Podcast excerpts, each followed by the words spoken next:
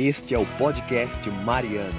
Eu sou Marcelo Mariano e quero ajudar você a descobrir e viver a sua missão na família e na igreja. Vamos lá?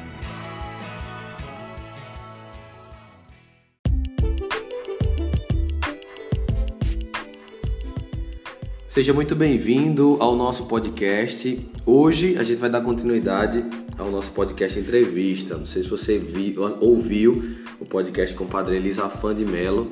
Ele era padre que foi 10 anos evangélico e depois conheceu a Igreja Católica, se apaixonou e se tornou sacerdote. Hoje eu quero trazer aqui outro missionário, também da obra de Maria. Estamos em outubro, mês das missões, e eu quero aqui convidar o meu irmão de comunidade. A gente tem uma história junto, né? Um tempão. Meu amigo Édipo de Ponte. Seja bem-vindo, Édipo. Obrigado, obrigado pelo convite. Né? E vamos partilhar um pouco sobre esse mês missionário. Olha só, a gente não, não, fiz, não fiz script nenhum, não fiz, não preparei nada aqui, mas a gente tem um único objetivo com esse podcast, é poder atiçar em você, aguçar em você o espírito missionário. É, eu já adianto, o Edipo passou um tempo morando fora do Brasil, morando em Portugal, ele vai falar um pouco sobre essa experiência, mas antes de ir para Portugal, vamos falar aqui no Brasil, né? Edipo é missionário da Obra de Maria, Edipo conta pra gente um pouco como é que aconteceu. Você já sonhou, você imaginou um dia ser missionário de uma comunidade ou, ou não? Não, assim, eu conheci a igreja melhor através de uma outra comunidade. Né? E comecei a part participar do grupo de teatro e dança. E depois eu conheci a obra de Maria. E quando eu conheci a obra de Maria, eu tinha mais ou menos 15 anos. E quando eu conheci a obra de Maria, eu disse: é isso que eu quero para minha vida. Primeiro vocacional, primeiro encontro, primeiro impacto ali, eu disse, não, é isso que eu quero para minha vida. Com 15 anos já não, não, não foi nem... Eu, eu conheci a comunidade com 18, né? Então quando eu vejo alguém com 15, 14, acho que Samuel também conheceu a comunidade com 14, eu realmente fico espantado porque é algo que não é uma decisão fácil a se tomar, né? O que é que seus pais falaram, o que é que a tua família falou? Assim, de início eles não não olharam nada por esse lado, até mesmo porque eu era novo, ainda estava estudando, mas quando teve aquela, ah, você vai, pode ir. A decisão, né? A decisão, para mim foi muito tranquilo. Por graça de Deus, foi muito tranquilo com os meus pais. E eles disseram, não, se é a sua felicidade, então vai. É. Só que no meu percurso, Deus teve aí uma reviravolta. É, eu vim morar na comunidade mas com 15 dias é, a comunidade decidiu que era melhor eu terminar os estudos em casa. Ixi, mano. Então foi ali uma reviravolta, foi um tempo bem difícil. E na volta, no regresso para morar novamente, lá depois, dois anos depois, aí os meus pais já não queriam, porque eles viram todo o sofrimento da luta que foi e diziam vai ser da mesma forma. Então foi essa complicação aí no início não, mas depois quando teve essa reviravolta na segunda vinda, digamos assim, para morar, aí já teve mais assim esse impacto, dizer que não e até não quiser, não vieram me trazer, foi assim bem é, muito bem, então fica aí um, uma, uma, um testemunho para você que é jovem, que está ouvindo esse podcast, que, é, enfim, você vai encontrar dificuldades sempre, né? Dentro de casa, fora de casa, na própria comunidade, mas acho que a gente só descobre o chamado quando a gente responde o chamado, é isso? É verdade. E uma, uma das coisas que me fez também continuar como missionário era justamente fazer a evangelização. Né? Como eu comecei no grupo de teatro e dança, e às vezes as pessoas se questionavam porque eu era da obra de Maria, mas na minha cidade a obra de Maria ainda não tinha casa de missão. E eu continuava fazendo missão em outra comunidade. Aí dizia, ah, como é isso? Então foi um, um início bem assim, bem diferente né, de outros, sendo de uma comunidade e fazendo missão em outra comunidade. É uma realidade bem Muito diferente. Bem.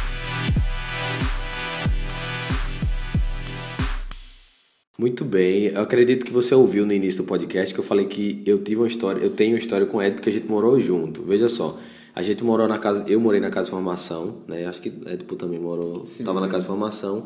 E aí eu fui transferido para o sertão de Sergipe. Fui morar com Gilmar, mas outros missionários e depois é, eu fui morar somente eu e numa, num povoado, olha só, num povoado no sertão de Sergipe. Então, para mim foi uma experiência riquíssima. A gente viveu bem a expressão do, do carisma lá, mas o entrevistado aqui não sou eu, é Édipo, né? Então, eu queria dizer, ele foi primeiro que eu, eu acho que foi transferido primeiro que eu, não? Para Sergipe? Para outra missão, foi, né? Porque você saiu da casa de formação. Foi, eu, eu só fiquei seis meses na casa de formação e fui morar em Garaçu, onde a gente tem uma casa. Uhum. Fiquei ali um ano e seis meses e depois fui para Sergipe. É. Olha, para mim foi bem difícil e queria saber de Edipo, como é que é você realmente sair da casa de formação? Você é daqui de Recife mesmo, né, Edipo? Não, eu sou de também. Ah, Edipo é de também. Então, como é que é você ir para mais longe ainda? Né? Como é que é você sair, assumir responsabilidade? Porque quando eu morei com ele, ele era meu responsável, que na comunidade a gente chama de servo. Então, eu queria saber dele, como é que é assumir responsabilidade tocar uma casa de missão, uma das primeiras experiências que daqui a pouco a gente vai chegar na experiência que ele foi mais longe ainda. Assim, é bem desafiador, né? Você estar longe de tudo, estar longe ali do berço da comunidade, digamos assim, e você ir para outro lugar e ser o representante do carisma, e ser ali a voz do carisma, com toda a sua responsabilidade. Então, é desafiador. É um, foi um momento, mas foi um momento muito riquíssimo. Né? Para mim foi de grande experiência. Eu fui para Sergipe, fiquei seis, é, oito, nove meses em uma casa e depois foi quando a gente foi morar junto. Então eu digo, eu brinco que esses nove meses foi uma gestação para é. poder ir para a missão. Foi quando a gente abriu a casa, então também o desafio de abrir uma missão em outro lugar distante, a gente não conhecia as pessoas. Então é, um, é uma realidade assim para nós, eu acredito, desafiante, mas ao mesmo tempo rica, que lhe enche, uhum. né? que lhe preenche, porque tem os seus desafios, tem ali as suas dificuldades, mas hoje aprende, eu olho, né? hoje eu olho naquele início, naquele início de missão ali que a gente abriu aquela casa e os anos ali, gente, eu passei dois anos naquele lugar, para mim foi um, um, um dos melhores períodos dentro do carisma. Eu costumo dizer que, eu, na verdade, eu compartilho muito com o pessoal uma frase que diz assim: coragem é você ir com medo mesmo, né?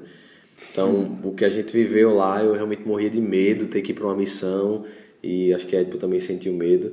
E a gente foi esse peso. Então, se você tem medo de fazer alguma coisa, medo de, dar, de dizer seu sim a Deus, vai com medo mesmo. E você vai aprender no caminho, você vai aprender errando, você vai aprender acertando, mas você vai aprender de, de qualquer forma, né? É, vamos, vamos viajar, né? Vamos sair do Brasil agora.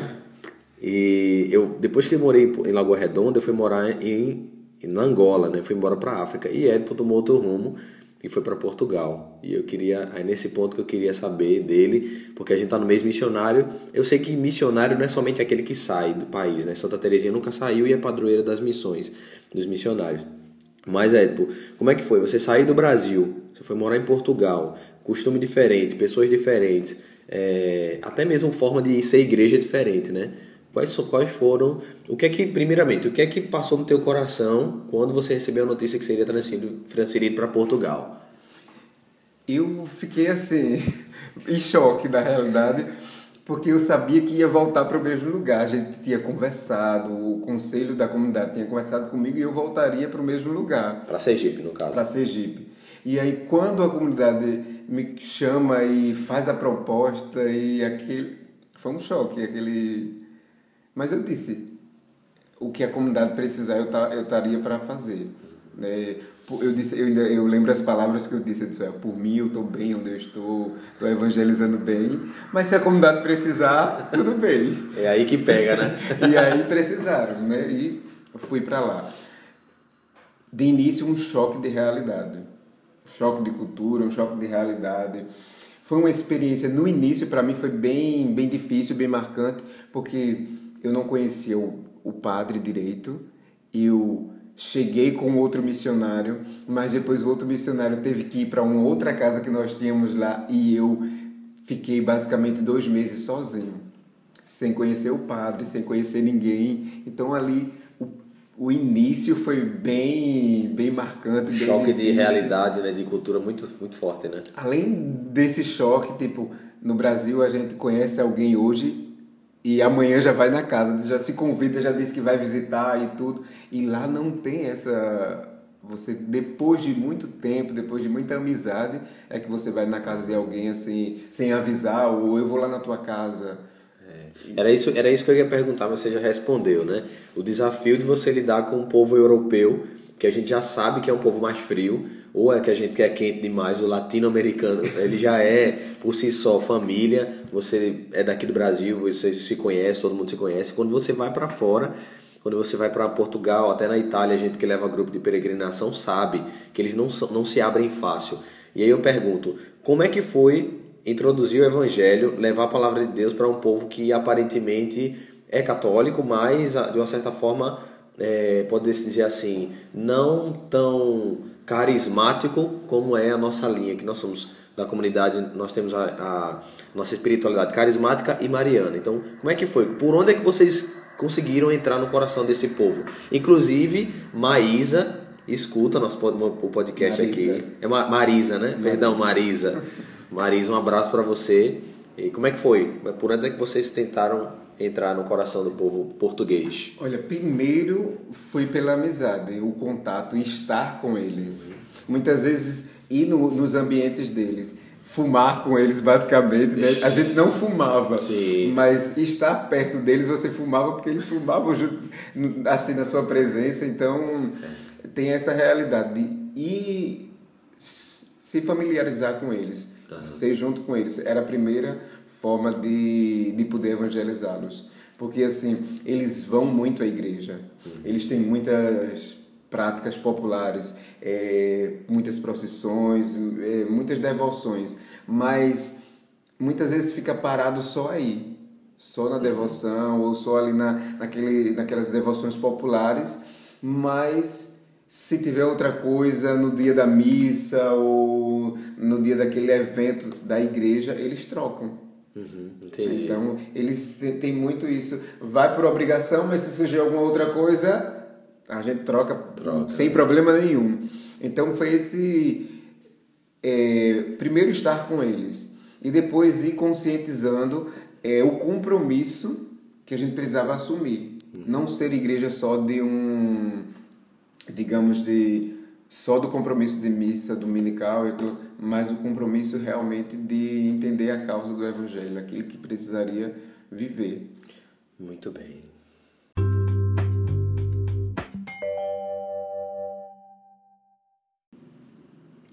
E eu queria saber de Edipo agora sobre a questão da juventude, né? O que é que eles, o que é que eles vivem? Parece o Globo Repórter, né? O que é que eles comem? Por onde eles vivem?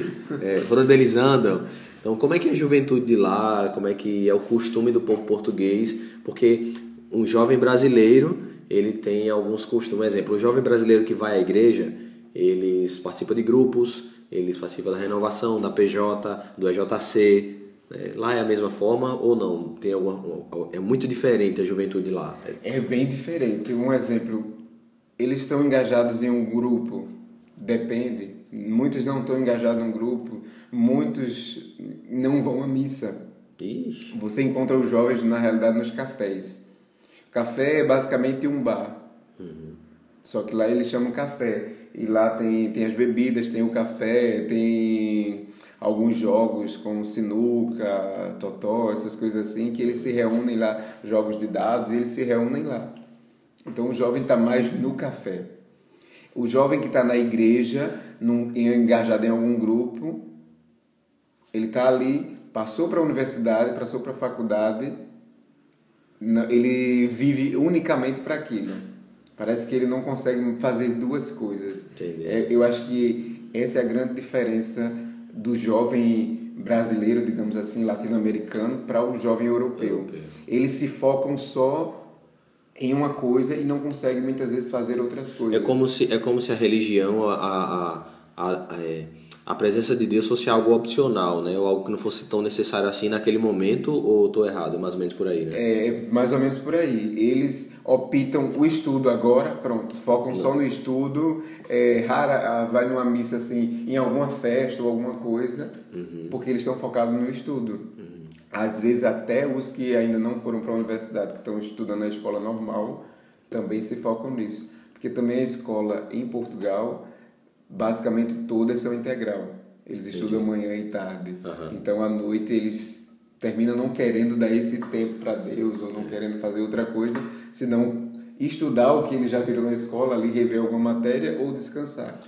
Então é Essa é uma- realidade bem difícil. Essa é uma luta, eu acredito que é uma luta nossa, né? Um exemplo, nós que vivemos essa realidade missionária, é a gente poder colocar na cabeça do jovem que Deus ele é tudo para nós. Então você na escola, na faculdade, no trabalho, Deus também está ali. Você pode testemunhar a presença de Deus ali. Não é algo que eu vou separar a minha vida profissional da minha vida religiosa, da minha vida amorosa, um exemplo. Pelo menos é o que a gente se esforça para passar, né? É, esse é o nosso esforço, mas pelo menos o povo europeu, o jovem europeu, ele tem essa separação. Racionaliza muito, por É, isso. são muito Você tem que explicar demais para explicar a nossa vida missionária, E o como nós vivemos, aquilo que nós fazemos. a nossa loucura, né, entre aspas. Muitas vezes não, não cabia na cabeça. Ah, como tu não faz isso? Como você não vive isso? Não tem como. A gente, a gente não consegue, até as próprias raparigas. As É. raparigas é Presta- moça lá. Presta atenção, hein? não estou chamando ninguém de rapariga. É, eles falam assim. Então até elas, tipo, tem essa. Não, não faz, faz dessa forma. Porque no Brasil, Uhum. as meninas, né, são um exemplo. São mais assim, vamos dizer, mais certinhas, mas, mas lá não. Ixi. É, Homem, Olha, mulher. e não, não, é, não é só uma realidade europeia, tá? Eu morei um tempo em Angola e quando eu fui morar lá, eu fui morar, fui morar com Tamires, minha esposa. Na época era, nós estávamos na fase do namoro. E aí quando nós nos apresentávamos nas missões com os padres, eles sabiam que a gente ia casar e depois eles vinham conversar com a gente como é que era a nossa convivência e a gente dizia, não, a gente luta, vive a castidade, nós somos missionários. E ele ficava de boca aberta porque a gente não tinha relação sexual antes do casamento, a gente buscava viver essa castidade, a gente rezava junto, né? E ele ficava de boca aberta porque o, o, o sexo antes do casamento para um jovem que não, não, não caminha na igreja é algo totalmente impossível de se viver. Então não é só uma realidade da Europa, é uma realidade, acho que é, mundial, né? Até você que está ouvindo aqui, se você está tá namorando e você está tendo relação com sua namorada antes do casamento, não tem essa de estar experimentando antes. Você sabe que você é como se você estivesse antecipando algo que na verdade não tem necessidade, né? Mas isso é assunto para um próximo podcast, tá? É, eu vou fazer uma última pergunta, depois a gente vai pode até fazer um, um- um breve momento de oração aqui. Mas eu queria saber para Edipo, é agora ele está de volta, né? Edipo está aqui na missão, tá no Brasil, está na missão Padre Pio aqui no centro de Recife. É, eu queria pedir para Edipo descrever um pouco, né? ou até mesmo passar para você que está ouvindo um- um- uma palavra nesse mês missionário, alguma coisa que você tenha está com medo de viver e quem sabe pela experiência que Edipo viveu eu possa transmitir alguma coisa para você, Edipo. Enfim, se você pudesse dar uma palavra, um conselho, uma orientação para um jovem que está querendo viver uma vida missionária, mais, digamos assim, mais hardcore, ou seja, sair de casa mesmo, botar a mochila nas costas para ir. O que é que você poderia dizer para esse cara ou para essa menina? Não sei. Olha, eu acho que a coisa mais importante é entender que quando eu faço a vontade de Deus, eu sou feliz. né? E começa por aí. E outra coisa é que Deus tem sempre o melhor para mim. Então Deus tem sempre o melhor para você. Às vezes a gente não consegue perceber, a gente não consegue entender, mas hoje é uma das coisas que eu acho que eu tenho batido muito nessa tecla quando eu estou falando, quando eu estou explicando sobre Deus, dizendo alguma coisa sobre Deus, é isso. Ele tem sempre o melhor para nós. Ele tem sempre o melhor para mim. Ele tem sempre o melhor para você. Então eu acho que não ter medo, não não paralisar ali no medo. O medo vai vir, eh, vão vir situações adversas, eh, talvez família ou alguma coisa que queira lhe prender a não viver isso que Deus tem para você. Mas é uma das coisas que eu também costumo dizer. Você só será realmente feliz se fizer a vontade de Deus. Hoje eu não troco aquilo que Deus fez na minha vida por nada. É uma das coisas que eu, que eu costumo dizer. Se me tira disso que hoje eu vivo, daquilo que Deus tem para mim, era melhor que me matasse porque eu não teria mais chão. Então, dizendo isso é dizendo que se você ouve esse apelo, se você sente assim essa centelha ali, nem que seja fraquinha no seu coração, alimenta, deixa Deus guiar os teus passos e ele vai te levar para o melhor na tua vida. Ele vai levar para que você viva e experimente o melhor que ele tem para você. Amém.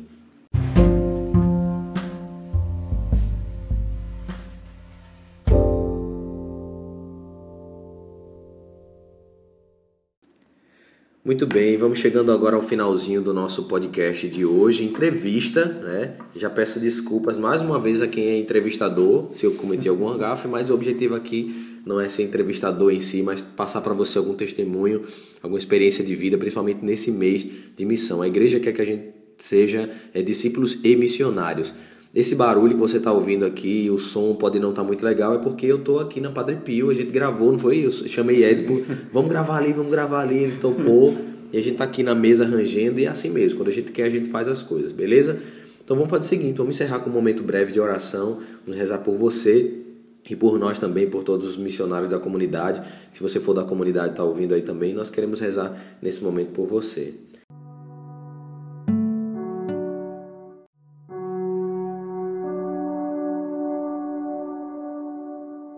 você tiver nesse, na, não sei onde você está, se você está ouvindo no ônibus, se você está em casa, mas se você puder, feche um pouco os teus olhos agora e nós queremos pedir a Deus, pela intercessão de Nossa Senhora, que Ele nos dê a graça, nos dê a coragem pelo Espírito Santo de fazermos a vontade de Deus, como Edson falou.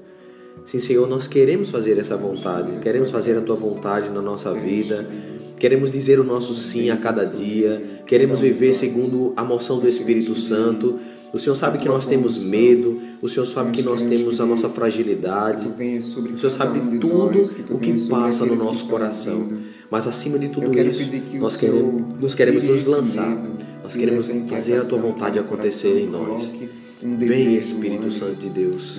Vem Espírito graça, Santo. Pedimos Queremos pedir a tua misericórdia nessa noite de hoje, nesse momento que nós estamos gravando este podcast, Senhor. Essas pessoas que ainda Vem, estão na escuridão Santo. por não saber o seu caminho, que possam descobrir, que possam enxergar o caminho que tens para cada um deles, para cada um de nós. Nós te pedimos esse sopro do Espírito Santo a trazendo a luz, a trazendo esse, esse novo, a trazendo esse direcionamento trazendo essa graça para cada um de nós. Direciona as nossas vidas conforme a tua vontade, direciona a nossa missão, aquilo que tu tens para nós, conforme a tua vontade. Vem Espírito Vem, Santo, Espírito e Santo de Deus sobre nós. sobre nós nesse dia. E queremos pedir tudo isso pela intercessão da Virgem Maria, aquela que soube fazer a vontade de Deus, aquela que foi missionária, discípula, mestra e mãe.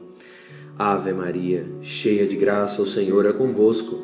Bendita sois vós entre as mulheres, bendito é o fruto do vosso ventre, Jesus. Santa Maria, Mãe de Deus, rogai por nós, pecadores, agora e na hora de nossa morte. Amém. Edson, mais uma vez, obrigado pela força, obrigado pela disponibilidade.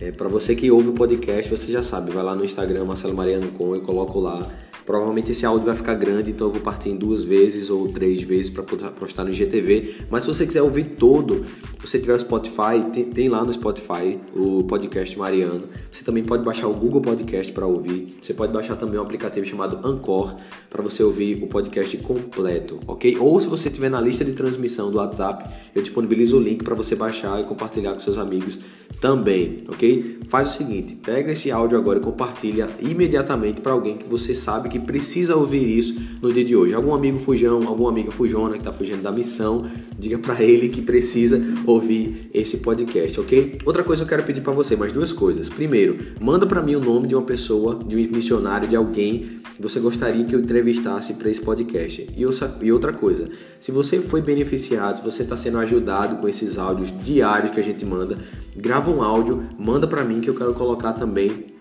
dentro dos áudios do podcast. Eu vou ficar muito feliz em saber que estão surgindo testemunhos através desse meio de evangelização.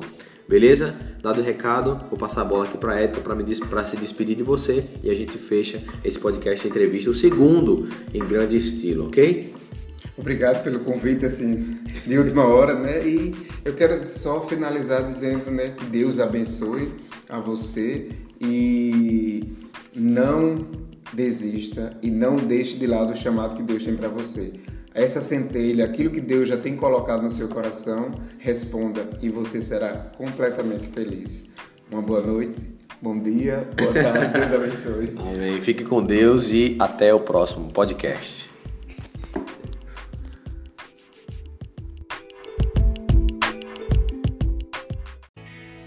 Este é o podcast Mariano. Eu sou Marcelo Mariano e quero ajudar você a descobrir e viver a sua missão na família e na igreja.